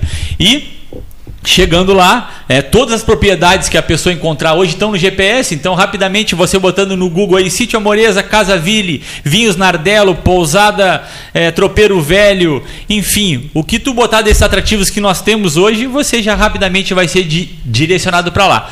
Mas o que a pessoa vai encontrar como um todo, independente do empreendimento que visitar, porque cada empreendimento tem a sua peculiaridade, o que a pessoa vai encontrar lá é uma vida cegada, é o viver simples sabe? É o sabor, é o saber de Morro Redondo. É, é, é, é como eu digo, eu sou pelotense, eu, eu, eu, eu, nasci aqui, eu sou daqui, sou aqui da Andrade Neves com o Major Cícero e Cassiano, morei toda a minha, a minha até meus 17 anos ali e é, há 10 anos resolvi mudar de vida. Saí da cidade grande e fui pro, e fui pro interior. Fiz o caminho quando, inverso. Quando ficaste velho, né? Quando fiquei velho. fui me aposentar em Morro Redondo. Essa é bem engraçada. Ele tá, ele tá muito velho. Essa é aos verdade. 35 e, e o que me chama a atenção lá, e o que chama as pessoas que vão lá é isso. Né? Lá tu tem uma cidade ainda que, que, que se preserva culturas que já se perderam, né? Aquela coisa clássica de se cumprimentar quando se passa. Que maravilha. Né? Aquele fogão a lenha, tu passa pelas casas, ah, o fogão tá a aquela lenha, fumacinha em cima do fogão a lenha. E mais, né? Lá nós estamos numa serra, né? a Serra dos Tapes. Então, para o nosso público, principalmente que é de Pelotas e Rio Grande, que está acostumado com essa planície, quando tu vai indo para Morro Redondo, tu, tu te sente na serra. Principalmente. Frase muito mesmo. boa essa. Né? Você está aí aqui seis metros acima do nível do mar, etc. Né? Vai para a serra. E detalhe, pouca gente sabe, o Jandir Barreto, está sempre insistindo nessa tecla e faz muito bem Sim. ele, o jornalista Jandir Barreto. Serra dos Tapes. Serra, Serra dos Tapes. As pessoas às vezes não, não, não percebem isso, não, né? Não. A serra é a Serra dos Tapes. Muda totalmente, Sim. muda totalmente o relevo, é outro ambiente, a é outro frio, é, é outra clima, cultura, tudo, é tudo interfere. O frio é diferente. O frio é diferente. No grosso do inverno, o Ivan todos os dias me passa ah. cedo pelo WhatsApp, ele põe assim, sete abaixo de zero. Claro. Ele está mentindo, não pode ser, mas é verdade. Ah, é verdade. E aí ele, um dia ele botou 14 abaixo de zero do lado do, do rio Arroio Cadeia. Do, do Rio Cadeia, do Arroio Cadeia. Tu tá ficando maluco? E ele disse: Não, então vou fazer o seguinte: não acreditaste em mim? Vou te mandar a foto do, do, do, do termômetro. Ah, aí, eu já vi, aí já mandou vi a foto do termômetro. Do... Aí, aí eu calei a boca, né, Leonir? Olha aqui só. Será que Núbia Letanin e Ivan Piero Neves saberiam chegar ao sítio Amoreza? No roteiro Morro de Amores? No Sítio Amoreza, sim. Sítio sim. Amoreza já é conhecido, né? Eu já trabalho com turismo ali, já vai fazer uns seis anos e já recebi muita gente. E hoje em dia a gente tem até placas de sinalização. Existe o projeto inicial que era com menos empreendimentos, foi contemplado por placas. Então, sim. o meu sítio possui placa. Então, rápido é, é, fácil, é fácil chegar. E acredito que hoje com tecnologia também é, é, é fácil ter é. acesso. O Amárcia Ville teria que instruí-los, mexer no GPS do carro deles, ensiná-los a chegar lá? Não, né? Não, não, precisa, né? não, não seria necessário. No caso do nosso empreendimento, nós ainda não estamos nesse Sim. sistema de sinalização, né? Segundo consta, em breve vai haver uma, uma reformulação dessa sinalização, colocar novos empreendimentos na, no, no caso do roteiro, que vão ser novamente sinalizados. Mas através do GPS é extremamente barbada, simples. Né? simples. E os pratos, simples. olha aqui, ó, tipo assim, eu estou caindo aos pedaços depois de 43 anos de rádio todos os dias, eu preciso parar um ano né, e ficar descansando na Serra dos Tapes. Puxa, um ano, hein? Oh, atualmente, que horror, hein? Barbaridade. Puxa, atu... hóspede de um ano, muito obrigado. Tirar, ah, mas atualmente tirar é perfeitamente o Pedro. possível. Não, um, né? ano é possível. De, um ano de hospedagem não é. vai dar. nós temos lá pousadas, nós temos a Sim. pousada da, da, da Cachoeira, que é uma pousada já clássica ali do Morro Redondo, há muitos anos aqui da, da, da região como um todo. Já bem conhecida. Bem conhecida. Isso. Nós temos, inclusive, aí agora, senão ele vai ficar brabo comigo, é, a Márcia Vilha, ela faz parte desse novo projeto, que é um projeto entre a prefeitura, entre o Sebrae e entre o roteiro que é e Cicred, desculpa, que é um projeto que nós estamos dando assessoria para que novos empreendimentos possam abrir. E dentro desses empreendimentos que vão abrir, que também o senhor pode ficar, quem está fazendo é um vizinho seu, o Pedro Martins Moraes, filho da Renata. Ele é meu vizinho agora lá pertinho do sítio Amoreza. Ele, tá, ele vai inaugurar final do ano o Refúgio Araçá. Refúgio Araçá são quatro cabanas que vão ficar na beira do arroio ali, que as pessoas podem ficar um ano, dois dias, três dias. Né? e ontem, quiser. ontem, ontem de noite a gente estava numa, numa reunião e aí falei que tá vindo para cá, ele, bah, não, mas fala ali que tu tá no vizinho dele ali. E ele tá abrindo uma pousada, coisa mais linda lá. Grande abraço a ele, né? Grande abraço ele. a ele. Como é o nome da pousada? Refúgio Araçá. Refúgio Araçá. E isso é até interessante para a gente ver né, como isso está crescendo, porque são pessoas que queriam investir, Sim. Poder, tinham condições, poderiam estar investindo em qualquer lugar e encontraram o Morro Redondo como o lugar de fazer esse empreendimento, um empreendimento com investimento alto. Né? Então, sabe o que, pra... sabe que, que o jornalista Luiz Carlos Vaz diria? Ele, Pedro, diria assim, diria ele assim, ai que beleza, que beleza, que beleza, que lugar lindo. Sabe o que, que o Luiz Carlos Vaz diria ele? Venha.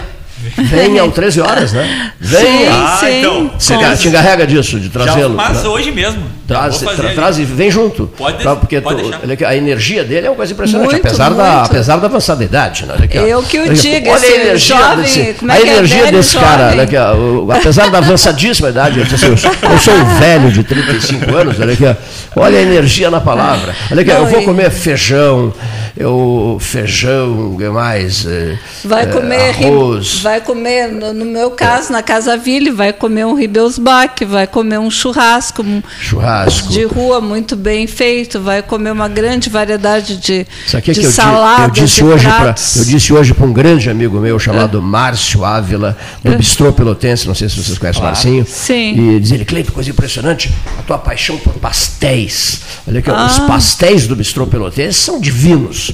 E às vezes eu ligo para ele e digo, eu quero um prato de pastéis. Um pra, só isso, só isso já é muito, olha aqui, um prato cheio de pastéis, né, Leonida? Coisa boa. Ou seja, a, será o prato oficial de. Como é o nome do nosso município? Lixiguana.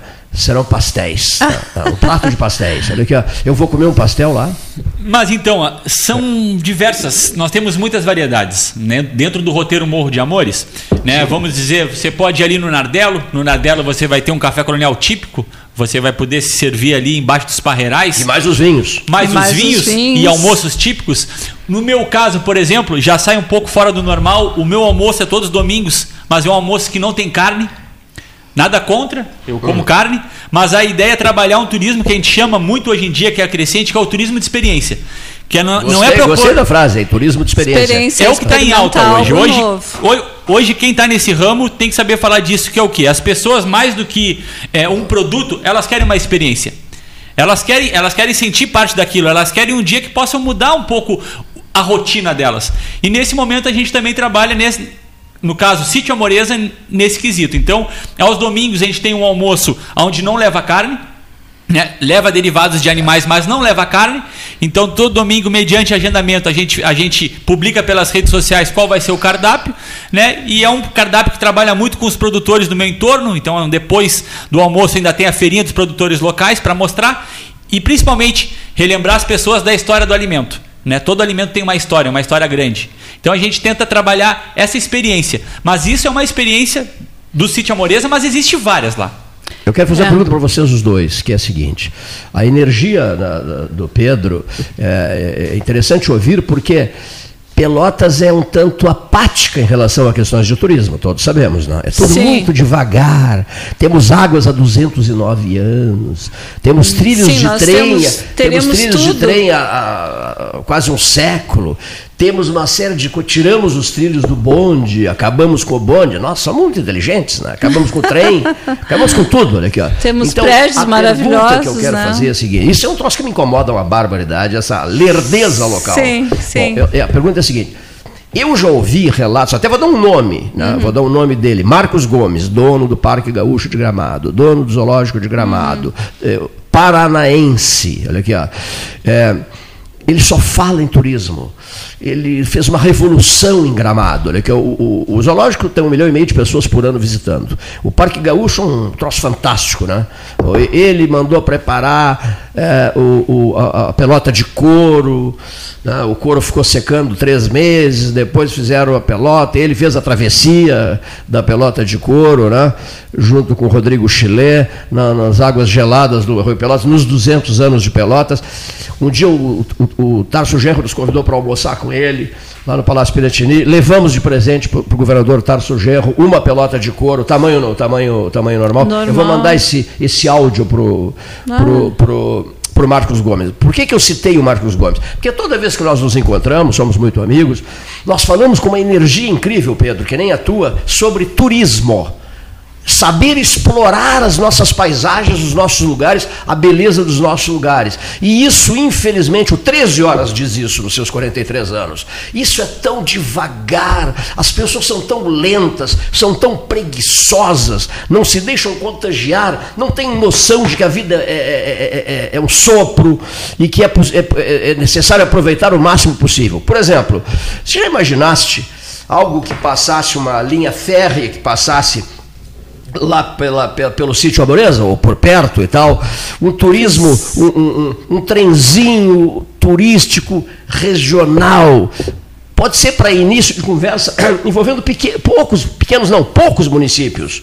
Poucos, três, quatro, três, quatro. Uma Maria Fumaça, quatro ou cinco vagões. Qualquer lugar da Serra faz isso. Ontem o Chico me mandou um relato, inclusive o Marcos lá de, de, de Gramado, o município de Mussum, se associou a Guaporé e colocaram uma linha férrea, uma Maria Fumaça com seis vagões. O, o trecho tem 47 quilômetros de, de pista, de pista não, de, de trilhos, Extensão, de trilhos. Olha aqui, ó. Mussum RS.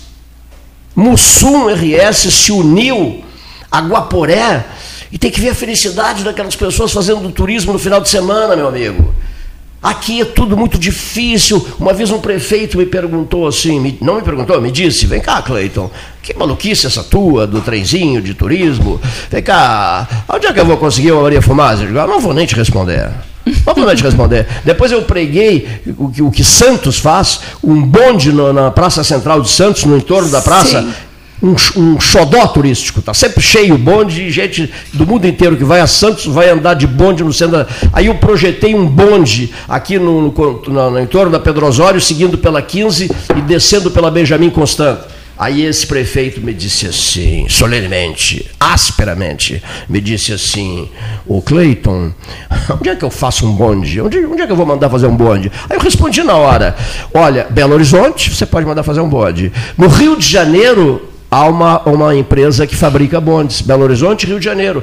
O problema é a vontade de fazer a o bonde. Fazer. Quando não há vontade de fazer o bonde, a gente nem encontra a empresa na cidade X ou Y que fabrique um bonde. Você concorda com isso?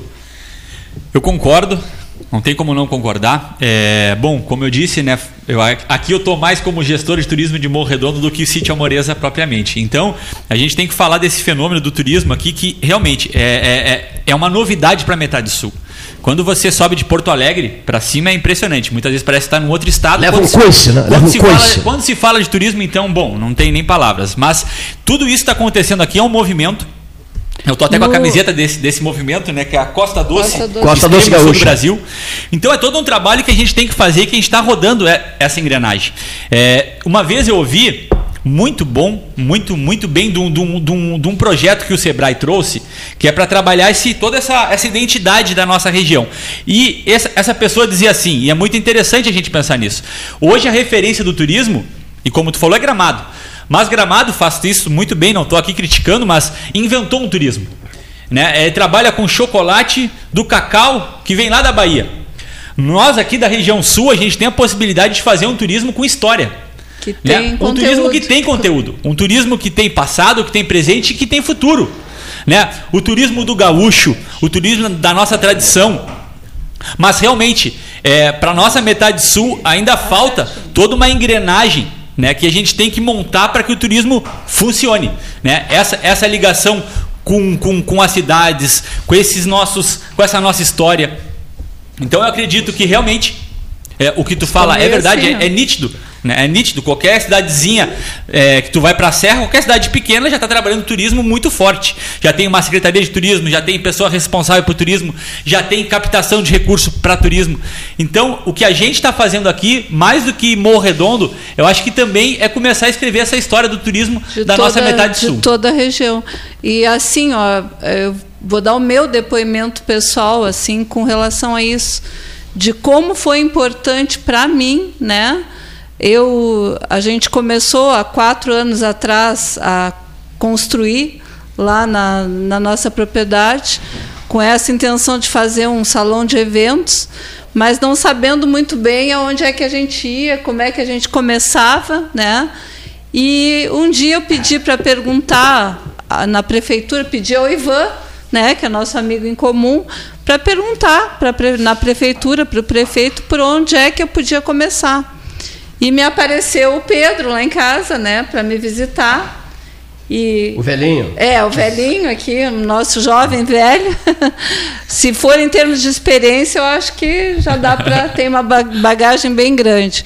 E da visita do Pedro me abriu os meus horizontes, abriu a minha, os meus olhos, né? De, um, de uma possibilidade que nem eu mesma acreditava que, que a gente tinha lá. Né? A gente foi construiu, digamos assim, essa ideia, enfim, a partir realmente do, do entusiasmo que eu senti, como tu acabaste de dizer, que ele fala, né? Uma energia incrível. Uma né? energia incrível. Essa energia. Esse rapaz é da Serra? Esse, esse rapaz é de Pelotas. Isso é minha provocação? Mas, mas eu sou entusiasta. Mas nós precisamos desse. Nós precisamos desse. Mas eu sou da Serra dos Tapes. Aí que tá. Agora, ah, é, é agora, serra, agora somos, Olha, né? Eu, eu também. Esse rapaz é da Serra? É, sim, senhor. ele é da Serra, mas serra ele é da Serra Tapes. dos Tapes, a Serra da Cascata, a Serra de Morro Redondo, etc, etc, é, etc. Né? E até, até isso aí é uma, uma questão também histórica, né? Uma uma mudança, eu não sei muito sobre isso, né?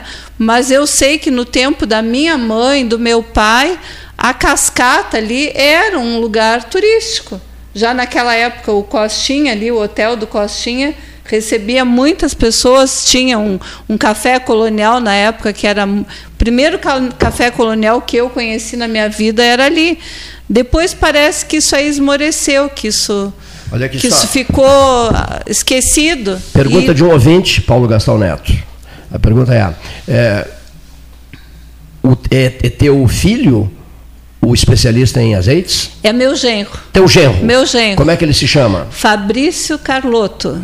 Virá aqui? Virá aqui semana que vem. Fabrício Carlotto. É, eu, eu, vi o azeite, o Ivan Pinheiro Neves me mostrou a, a, lata do azeite, mas que espetáculo, hein? Ele dá consultoria para muitos produtores de azeite e também está nos nossos planos, né?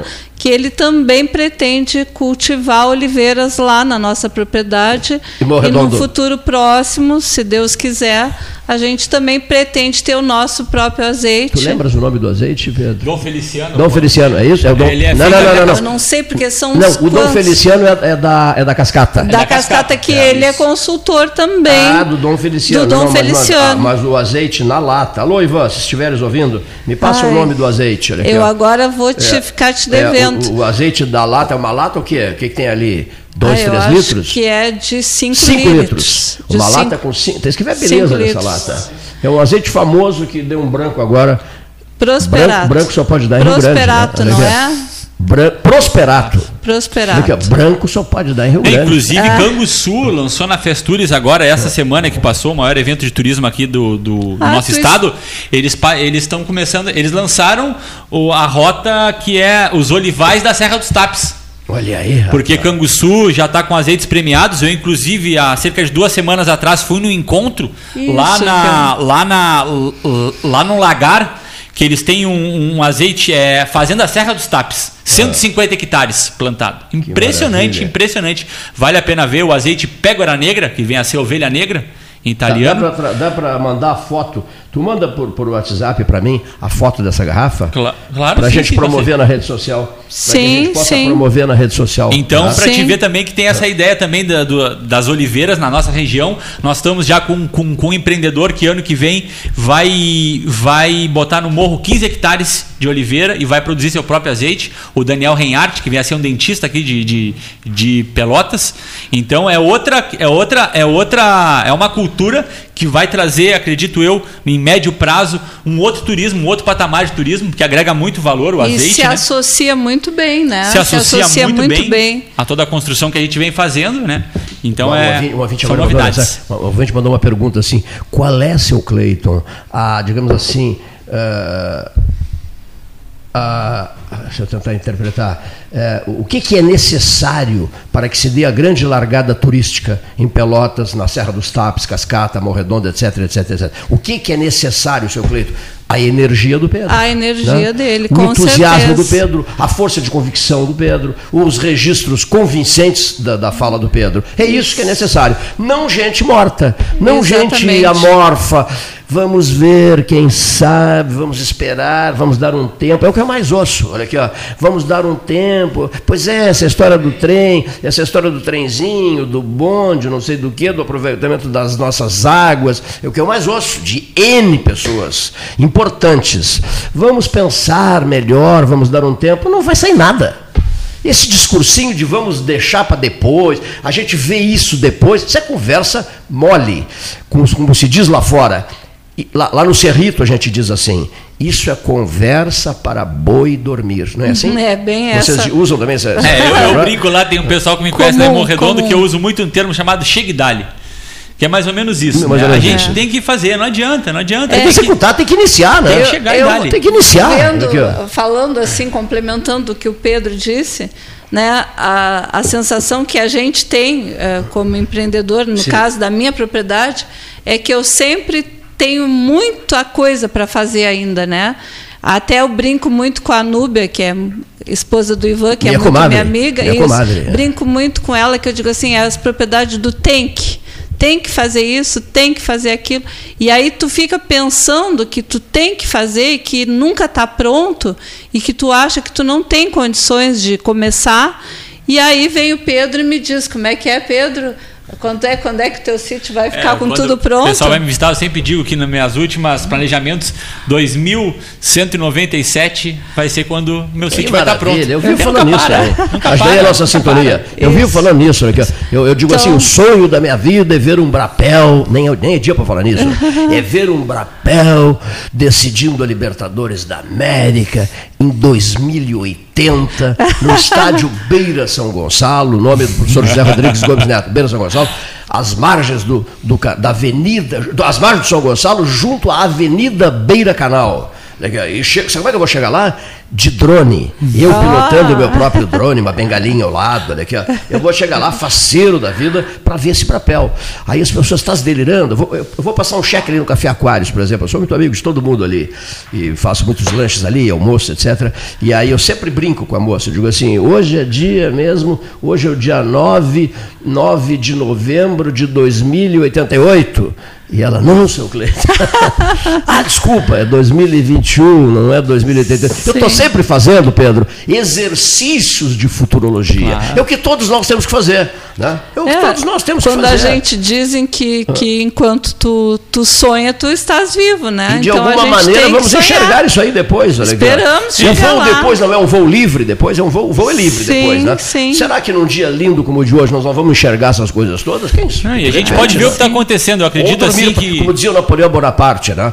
não há sonhos nesse sono. Né? Segundo Napoleão, na, na hora do, do passamento e tal, a gente vai dormir para sempre. E aí caberia a frase aquela, nunca saberás, nunca saberás Sim. que que fosse embora, né? Sim. Quer dizer, ou uma coisa ou outra. Ou dormirás para sempre, não há sonhos desse sono, diz Napoleão Sim. Bonaparte, ou vamos enxergar alguma coisa, é, uma paisagem, vamos nos misturar, nos misturar a beleza do dia, como energias que somos, só energias, quer dizer, é uma coisa ou outra, né?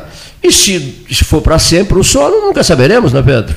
Agora, temos que agir, fazer e passar entusiasmo para os outros. Repassar entusiasmo para os apáticos, os mortos, os insossos, os inúteis, os preguiçosos, os que atrasam o desenvolvimento de uma cidade. Você pega o carro, o ônibus, ou a bicicleta não, né?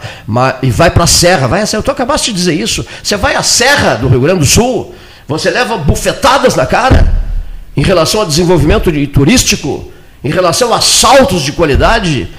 Era um laguinho de nada gramado, um laguinho, pegaram um laguinho inconsequente, um laguinho in, in, in, insignificante, e, e hoje transformaram hoje a cidade na maior rede hoteleira do Rio Grande do Sul.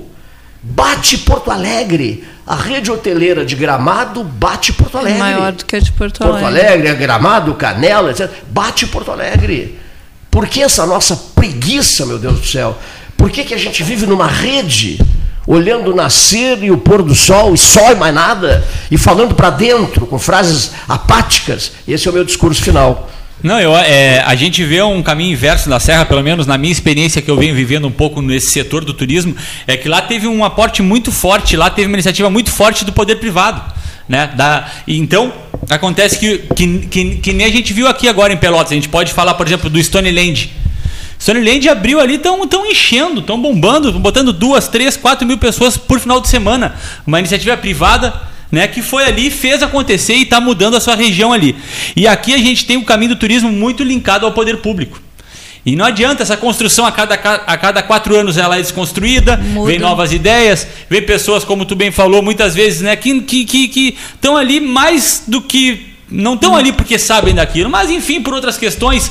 Então, isso que acontece. Lá na Serra, aconteceu muito da iniciativa privada fazer essa construção.